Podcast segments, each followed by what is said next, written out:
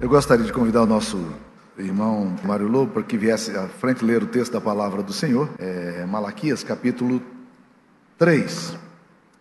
Nós leremos dos versículos 6 até o verso 12. Assim diz a palavra do Senhor: Porque eu, o Senhor, não mudo, por isso, vós, ó filhos de Jacó, não sois consumidos. Desde os dias de vossos pais, vos desviastes dos meus estatutos e não os guardastes. Tornai-vos para mim, e eu me tornarei para vós outros, diz o Senhor dos Exércitos. Mas vós dizeis: Em que havemos de tornar? Roubará o homem a Deus? Todavia, vós me roubais e dizeis: Em que te roubamos? Nos dízimos e nas ofertas. Com maldição, com maldição sois amaldiçoados, porque a mim me roubais, vós, a nação toda. Trazei todos os dízimos à casa do, do tesouro, para que haja mantimento na minha casa, e provai-me nisto, diz o Senhor dos Exércitos se eu não vos abrir as janelas do céu e não derramar sobre vós bênção sem medida. Por vossa causa repreenderei o devorador, para que não vos consuma o fruto da terra. A vossa vide no campo não será estéril, diz o Senhor dos Exércitos. Todas as nações vos chamarão felizes, porque vós sereis uma terra deleitosa, diz o Senhor dos Exércitos. Meus queridos irmãos, eu vou, estarei falando sobre um tema que está no meu livro, ainda que, obviamente, a abordagem seja bem diferente, é, nesse livro aqui, Deus no Banco dos Réus. O livro de Malaquias é um livro feito de controvérsia na relação do povo com Deus. Curiosamente, Deus está fazendo algumas afirmações e o povo de Deus está questionando as afirmações que Deus faz. Deus diz é, eu tenho amado vocês. E o povo diz, em que, que o Senhor nos tem amado? Aí Deus fala assim: olha, vocês consideram a, a, a mesa do Senhor desprezível e tratam as coisas de Deus com enfado. E, e o povo de Deus diz: em que te enfadamos? São sete controvérsias. Ok, gente. Então, eu queria trabalhar com vocês esse texto de Malaquias capítulo 3, versículo 8 eh, a 9. Esse texto tem sido um texto muito, que eu diria, sequestrado. Ele tem sido corrompido na, nos estudos em que normalmente faz, principalmente adeptos da teologia da prosperidade e de igrejas neopentecostais, que pegam esse texto aqui e transformam esse texto aqui numa espécie de, de barra de metal, um pé de cabra, para você fazer as pessoas doarem quantas pessoas não querem doar para a igreja. E eu não gostaria de entrar nessa perspectiva, mesmo porque eu não acredito que nenhuma perspectiva do Antigo Testamento, nenhum texto do Antigo Testamento deve ser considerado fora da, da percepção do Evangelho de Cristo. O que, que é o Evangelho? O Evangelho de Cristo basicamente trabalha a relação nossa com a relação de graça, a relação de misericórdia, de doação, de generosidade que flui de corações que amam o Senhor. Por quê? Porque nós entendemos um dia o que Deus nos fez. Ele, nós amamos a Deus porque Ele nos amou primeiro. Então toda, toda, tudo que fizermos para Deus não deve ser do motivo de que eu vou fazer isso agora e se eu for fiel no meu dízimo, nas minhas ofertas, Deus, isso vai se tornar um pé de cabra para eu exigir, reivindicar de Deus algo que eu quero. Tá? Muitas pessoas entram nessa relação é, de barganha com Deus e definitivamente o Evangelho não permite que a gente trate esse texto, nenhum outro texto da Bíblia, dessa forma. Mas a gente ao mesmo tempo precisa entrar nesse texto aqui para tentar entender qual é o pensamento de Deus, o que, que Deus está querendo nos ensinar. E você não vai conseguir tratar desse assunto a não ser que a gente trabalhe numa perspectiva da cosmovisão bíblica do dinheiro.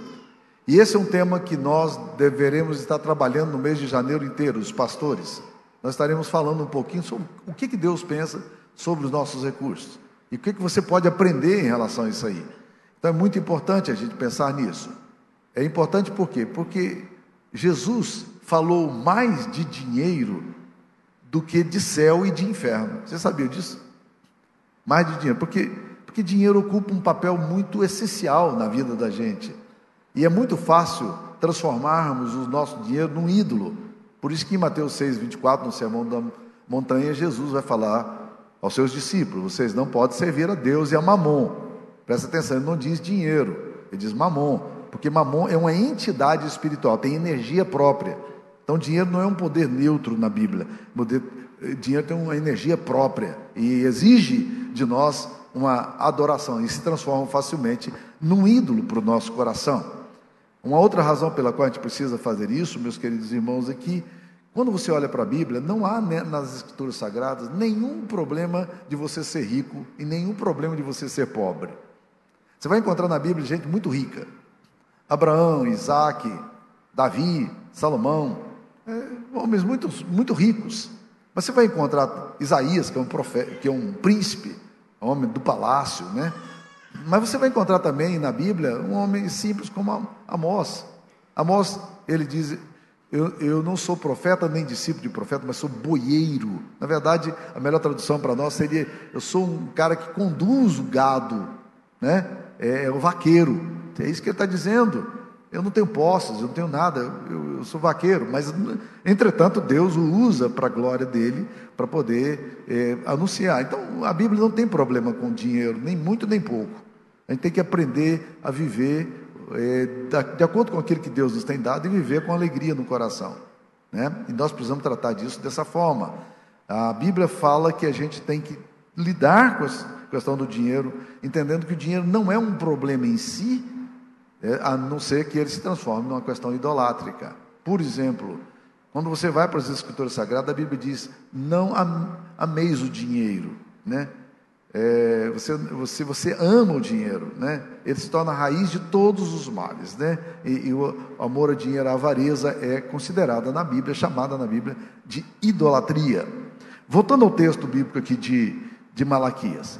Capítulo 3, versículo 6, se a gente quiser entender o versículo 9 e o versículo 10, nós precisamos começar no 3 e 6. Porque Deus fala: Eu, o Senhor, não mudo, por isso vós, ó filhos de Jacó, não sois consumidos. Deus está dizendo: olha, gente, eu nunca mudei a minha forma de tratar as coisas. Eu sou o mesmo. Minha natureza é o mesmo, meu caráter é o mesmo. Eu não mudo. E é por eu não mudar, e que ele fala assim, é que vocês não são consumidos. Porque eu sei quem vocês são. Eu sei o quão fácil é o coração de vocês dispersar. Eu, o Senhor, não mudo. Deus começa a fazer uma declaração sobre Ele mesmo e sobre a forma como Ele trata a gente. E depois ele vai falar no versículo 7 o seguinte: Desde os dias de vossos pais, vocês têm se desviado dos meus estatutos. Aí ele vai falar duas coisas que importantes nesse texto, no versículo 7. Primeiro, é que as pessoas estavam desviando da palavra dele, da lei dele, dos estatutos dele. E a segunda coisa, que ainda é mais séria, como, por consequência de desviar dos estatutos, das leis, ele diz assim: ele diz, tornai-vos para mim. Eles não apenas estavam desviando da palavra de Deus, mas do Deus da palavra. Eles estavam se afastando de Deus, eles estavam perdendo a intimidade com Deus. Então, para você entender o versículo 8, o versículo 9, o versículo 10, que fala sobre dízimo, você precisa entender que o foco central desse texto, a ideia central de Deus aqui é trabalhar o nosso coração. Porque do coração procedem todas as fontes da vida. E onde tiver o nosso o tesouro, estará nosso coração. Deus então está tentando mostrar, eu quero que trazer o problema central. E o problema central que Deus expõe aqui é o problema do coração. O problema na relação com o dinheiro é um problema na relação do meu coração. A forma como eu lido com aquilo que Deus é, orienta. Então nós precisamos ter uma visão, ou uma cosmovisão bíblica, para a gente poder saber qual é o lugar do dinheiro no nosso coração, da nossa vida. E como o dinheiro pode se transformar num ídolo ao qual eu me submeto e, e oriento a minha vida por ele, ou como o dinheiro pode se tornar uma fonte de bênção e não apenas de acúmulo e de lucro. Nós precisamos resgatar mais do que nunca a cosmovisão bíblica. E Deus vai usar um termo aqui agora muito forte no versículo 8, quando ele fala: roubará o homem a Deus? É um termo muito forte, mas na verdade esse termo tem que estar é, é, sendo lido no, na perspectiva do versículo 6 e 7. Deus está dizendo: os recursos que vocês têm, O dinheiro que vocês têm, ele não tem sido usado para me glorificar. Por quê? Porque vocês se afastaram da minha palavra e vocês se afastaram de mim. Nós perdemos a intimidade com Deus e perdemos a compreensão das Escrituras Sagradas, por isso nós começamos a ter dificuldades para lidar com o nosso dinheiro. Então nós precisamos resgatar, mais do que nunca, a compreensão da palavra e a compreensão do Deus da palavra. E é isso que esse texto aqui está nos levando a compreender. Por quê? Porque dinheiro não é uma questão de bolso. Dinheiro é uma questão de coração. Onde tiver o teu tesouro, aí estará o teu coração. Bispo Paulo Aires, da Igreja Episcopal lá do Recife, falava que o dinheiro, que o bolso é o último a se converter e é o primeiro a esfriar. Então, normalmente, quando você está no processo de discipulado, entendendo que Cristo exige de você, tratar da relação com o dinheiro se torna muitas vezes uma das coisas mais longas e mais difíceis para você aprender. Mas quando você começa a ter crise espiritual, afastar-se de Deus, a primeira coisa que você faz é você não sabe fazer, lidar com o dinheiro na perspectiva do que Deus orienta. Então nós precisamos resgatar essa compreensão. Né? Jesus é bem claro nisso aí. Vocês não podem servir a Deus e a Mamon. Então, quando eu coloco o meu dinheiro a serviço do reino, isso tem a ver com o coração. Quando eu não sou capaz também de colocar os meus recursos a serviço do reino, isso também tem a ver com o coração. Então, como o homem rouba a Deus? Quando o homem não coloca o seu coração e, por conseguinte, o que ele tem na ótica de Deus. É isso que nós precisamos resgatar. Esse texto aqui tem a ver com o coração. O povo se afastou da lei, dos estatutos, e o povo se afastou de Deus. Afastar-se da lei, da palavra e afastar-se de Deus é muito fácil. E como é que nós devemos fazer? O texto aqui vai nos ensinar. Ele diz assim: Vocês têm sofrido muito por causa da atitude de vocês, por causa do coração de vocês. E ele vai falar agora como é que nós devemos contribuir. Ele fala de duas coisas aqui, versículo 8: nos dízimos e nas ofertas. O que é dízimo? Dízimo é 10% do que você recebe. Oferta é alguma coisa alçada, alguma coisa que você dá além do dízimo. Ah, eu tive um presbítero, ele está vivo até hoje, lá em Brasília. Ele era diretor do Tribunal Federal de Recursos em Brasília na minha época. Hoje ele é aposentado, mas ele começou a contribuir com 10%. Depois ele foi para 11%, depois ele foi 12%. E ele, quando eu estava lá, já estava contribuindo com 27% do que ele ganhava. Ele diz: Eu entendi que eu podia contribuir mais, eu podia dar mais. E ele começou então a fazer isso aí, colocando os recursos dele na ótica de Deus. Então nós precisamos aprender a entregar corretamente. E corretamente significa proporcionalmente. Você ganha muito? Dê muito. Você ganha pouco? Dê pouco. Porque para Deus não interessa o quanto você dá. Para Deus interessa o quanto você retém. Eu conheci um presbítero muito engraçado, ele um dia dando uma aula no Instituto Hagai, ele falou para nós o seguinte: gente, vocês sabem que eu dou. Ele era um homem muito rico, diga-se de passagem. Mas disse: você sabe que eu dou o mesmo dízimo que o Kaká, aquele jogador da seleção brasileira, jogador de São Paulo, dava, porque o Kaká era conhecido por ser uma pessoa crente e que dava o seu dízimo integralmente. E ele era muito criticado por isso. Então ele falou: Você sabe que eu dou o mesmo dízimo que o Kaká dá? Aí todo mundo ficou assim: Puxa, o cara é cheio da grana mesmo, hein? O cara tem, tem bala na, né, na agulha aí, né? Aí ele diz: Eu dou 10% do que eu ganho. eu dou o mesmo dízimo. Se você é uma pessoa que ganha pouco e, e dá o seu dízimo, você dá o mesmo dízimo do Cacá. Né? Porque para Deus não é o quanto você dá. Para Deus interessa exatamente a forma como você lida com dinheiro. Algumas pessoas falam para mim, tem várias empresas e falam, pastor, eu não sei exatamente quanto eu ganho. Depois que eu pago minhas contas, meus impostos, meus recursos, tal, eu não sei exatamente quanto eu ganho. Como é que eu vou contribuir por 10%? Eu falo, querido, esse é o tipo de coisa que eu acho que a Bíblia não se preocupa. Essa questão da literalidade não é exatamente o que a Bíblia se preocupa, mas a Bíblia se preocupa com o coração, com a forma generosa com que você se dispõe para contribuir para a obra do Senhor. Então, contribua com generosidade, com liberalidade, porque Deus deseja que você faça isso. Mas isso, lembre-se, tem a ver com o coração. E como eu devo entregar meu dízimo? O texto também vai dizer, não apenas quanto entrego, que é a proporcionalidade, mas também como devo entregar, onde eu devo entregar. Olha o que, que o texto diz: Trazei todos os dízimos à casa do Senhor. Trazei todos os dízimos à casa do tesouro. Os nossos dízimos devem ser entregues na casa do Senhor, na obra do Senhor. Existem muitas pessoas que têm dificuldade nisso. E eu me lembro de uma professora da, da minha esposa, no Instituto Hagai, e ela era uma africana, muito direta nas respostas que ela dava. Alguém no curso levantou a seguinte questão: onde é que eu devo entregar o meu dinheiro? Ele disse: entrega onde você está sendo abençoado, entrega na comunidade onde você frequenta, entrega a sua igreja, que está sendo administrando esse dinheiro. Aí ela diz: se você faz o contrário, é mais ou menos como se você fosse no restaurante, comesse, e na hora que o garçom trouxesse a conta, você diria para o garçom o seguinte: olha, eu não quero pagar nesse restaurante aqui, eu quero pagar lá no outro restaurante. Né? Então ela diz: onde você está sendo alimentado, onde você está sendo nutrido é o lugar para onde você deve trazer o seu recurso. Traga todos os dízimos à casa do tesouro. Eu tive uma experiência muito interessante há muitos anos atrás, quando eu era estudante é, de teologia lá no seminário de Campinas. O pastor Zé Carlos foi meu contemporâneo nessa época, talvez ele tenha ouvido também isso que aconteceu.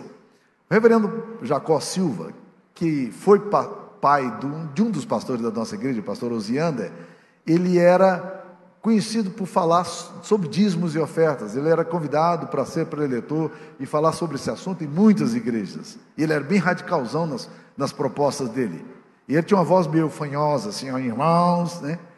E um dia, ele estava no seminário e dando essa palestra, e um colega meu se levantou, argumentando com o professor, depois que ele terminou a palestra dele, sobre essa questão de onde dar o seu dízimo. Aí aconteceu uma cena muito interessante, porque esse colega meu falava meio assim entre os dentes, e ele virou e falou assim: Reverendo, eu gostaria de fazer uma pergunta. Ele disse: Pois não, bacharel, qual é a pergunta? Ele disse: E se eu sinto, se eu sinto no meu coração que eu devo dar o meu dízimo em outro lugar? Se eu sinto no meu coração que eu devo dar o meu dízimo em outro lugar. E ele assim, o reverendo Jacó, bem direto, falou assim: Ó bacharel, o que, que diz a palavra de Deus? Trazei todos os dízimos à casa do tesouro. Se você sentiu de outra forma, você sentiu errado. Pode sentar, bacharel. Se você sentiu de outra forma, você sentiu errado. Pode sentar. A palavra de Deus diz exatamente isso aí. Então, meus queridos, nós ao trazermos a proporcionalmente ao Senhor, nós estamos trazendo como expressão do nosso culto a Deus. Nós amamos a Deus, nós amamos a obra de Deus. Esse texto vai falar de algumas coisas interessantes sobre bênção. E eu queria colocar a bênção de Deus na fidelidade de uma forma bem evangélica, como eu entendo o Evangelho. Tudo na disposição da graça de Deus, da, da generosidade de um coração que ama a Deus. E não como uma espécie de camisa de força do tipo, se você não der, você vai ser amaldiçoado. Não, eu não queria entrar nessa dimensão, mesmo porque eu acho que o Evangelho trata a gente de forma graciosa. A Bíblia diz que Deus, sendo rico, se fez pobre por amor de nós. A Bíblia diz que o Deus, que Jesus se esvaziou de si mesmo na cruz, ele assumiu forma humana, na sua humanidade, e ele assumiu forma humana e não teve por usurpação, não teve nenhum desejo de ser tratado como Deus. Mas ele se esvaziou. Para quê? Para que a gente pudesse entender como é que o Evangelho se relaciona, como é que Deus se relaciona conosco. O Evangelho é um Evangelho em que nós respondemos ao amor de Deus, porque nós o amamos, porque Ele nos amou primeiro. Então toda resposta que eu dou a Deus é uma resposta de amor. Eu não uso as minhas orações, o meu culto, ou o dízimo que eu trago, ou a oferta que eu trago, isso não é para ser usado no tipo assim, tá vendo agora o senhor está obrigado a me dar. Isso é barganha. Isso é barganha. E Deus começa dizendo assim: olha, porque eu, Senhor, não mudo, por isso vocês não são consumidos. Graças a Deus, que Deus não nos trata segundo a nossa justiça, mas Deus nos trata de, com a graça dele. E a graça é um favor não merecido. Você não é salvo porque você conquistou o céu. Você não é salvo por merecimento, você é salvo pela graça, por aquilo que Cristo fez. E é assim que são todas as coisas no Evangelho. Por que, que eu devolvo a Deus parte daquilo que Deus me tem dado? Porque eu entendi o amor de Deus em me dar tanto quanto Ele me tem dado. Então a dimensão tem que ser colocada nessa forma, a, o princípio da bênção. E é interessante, Deus está dizendo: eu quero que vocês façam isso, porque eu quero abençoar vocês. Me deixa abençoar vocês. Por quê? Porque obediência é o caminho da vitória. Quando nós obedecemos a Deus, nós somos abençoados. E existem duas bênçãos aqui, que quase nunca, quando nós expomos esse texto, a gente fala delas. Está no versículo, no versículo 12. Quando Deus fala ao povo dele, todas as nações os chamarão felizes. É a benção de estarmos com nosso coração em paz, alegres para servir a Deus com aquilo que Deus nos tem dado. E depois ele fala, porque vós sereis uma terra deleitosa. Olha que termo bonito. Vocês terão uma terra de deleite, de alegria. É isso que a palavra de Deus está querendo nos levar, para a gente poder entender que não estou dando e não dou qualquer coisa para conquistar alguma coisa de Deus. Eu já fui conquistado por Deus, eu já recebi de Deus, Deus já me deu. Eu honro a Deus com meus bens, porque eu já entendi o quanto eu fui amado. E Deus está dizendo: provai-me nisso. Se eu não vos abrir as janelas dos céus e derramar bênçãos sem medida, ele diz: faz prova de mim, experimenta a bondade e a beleza que eu tenho para você, a riqueza e a graça que eu tenho para você. Vem para cá, para esse lugar de segurança, tira a sua segurança do, daquilo que você confia hoje, que é o seu dinheiro, o seu ídolo, e coloca confiança em mim. Me deixe cuidar de você, me deixe sustentar você. Eu quero cuidar de você. Transfira para mim essa responsabilidade do seu sustento. Eu quero cuidar de você. Então, nós precisamos aprender isso aí. Eu não tenho nenhuma dificuldade de falar desse assunto. Eu já disse ao conselho da igreja, é, quando às vezes nós fazemos campanha aqui, quando qualquer campanha da igreja é feita, se eu me levantar aqui para falar, irmão, nós estamos nessa campanha, vocês podem estar certos que eu serei o primeiro a contribuir. Eu não, eu não acho que eu poder, posso falar de qualquer assunto se eu também não vivo esse assunto. Eu me converti aos 16 anos de idade. Eu era funcionário do Bradesco, tinha carteira assinada. Na verdade, tive carteira assinada aos 14 anos de idade, mas aos 16 anos foi quando tive uma compreensão mais clara do Evangelho no meu coração. E desde aquela época, fazendo discipulado, me batizando, me tornando membro da igreja, eu nunca deixei de contribuir. Eu nunca deixei de trazer meu dízimo na casa do Senhor. Eu, eu não conto com esse dinheiro, ele não é meu, tá? Um outro presbítero amigo meu, que era um homem muito rico também, ele falava uma coisa interessante: Pastor, eu não estou preocupado com os 10% que eu trago com a igreja, não. Eu estou preocupado em saber como é que eu vou administrar os outros 90%, porque os 10% não é minha administração. O povo, a liderança da igreja que tem a responsabilidade de, de, de estar diante de Deus e tratar dessa questão com seriedade. Eu estou preocupado é com os 90% que eu tenho para administrar. Esses me preocupam. Essa é a compreensão que nós precisamos ter do Evangelho, da grande bênção de poder descansar num Deus que não muda, num Deus que deseja para nós o melhor. E aí eu coloco o meu coração no lugar certo, eu aprendo no lugar certo. Eu não vou ficar desesperado, angustiado por causa do dinheiro, mas eu, eu quero saber como é que Deus está percebendo tudo isso, e é na presença de Deus que eu descanso encontro felicidade, alegria. Então coloque o dinheiro na sua mente no lugar certo. É isso que o texto está querendo nos dizer. O Evangelho vai nos levar para essa direção. Nós precisamos lidar corretamente com dinheiro, mas dinheiro tem a ver com o coração. Então, nós precisamos voltar para a palavra de Deus e voltar para a nossa comunhão. Tornai-vos para mim, volte para mim, eu quero ter você aqui. Então, quando nós trazemos nossas ofertas, fazemos isso em obediência, intimidade, porque é disso que Deus está falando, né? O Evangelho é assim. O Evangelho é doação. Deus está nos dando e nós estamos retornando ao Senhor com alegria. Então, aprenda a doar seu dinheiro para o reino de Deus. Mas antes de mais nada, aprenda a doar seu coração. Eu tenho uma experiência que eu já contei aqui na igreja. Ah, de um caso em que uma mulher muito interessante, conversando comigo, ela ela, ela é uma mulher assim, muito inteligente, cabeça muito boa, e ela chegou para mim e disse: Pastor, eu gosto muito da igreja, mas eu não tenho ido à igreja porque eu não gosto daquele negócio de pastor ficar falando de dízimo, de dinheiro, 10%. Eu não gosto desse trem, não. Esse negócio aí, acho né, chato demais. Não gosto de ir para a igreja porque pastor dando a pedir dinheiro para a gente. E, né. e, eu, e ela disse: Esse negócio de. Eu também não concordo com o dízimo. Eu falei: Esse negócio de dar 10% para a igreja, eu não concordo com isso.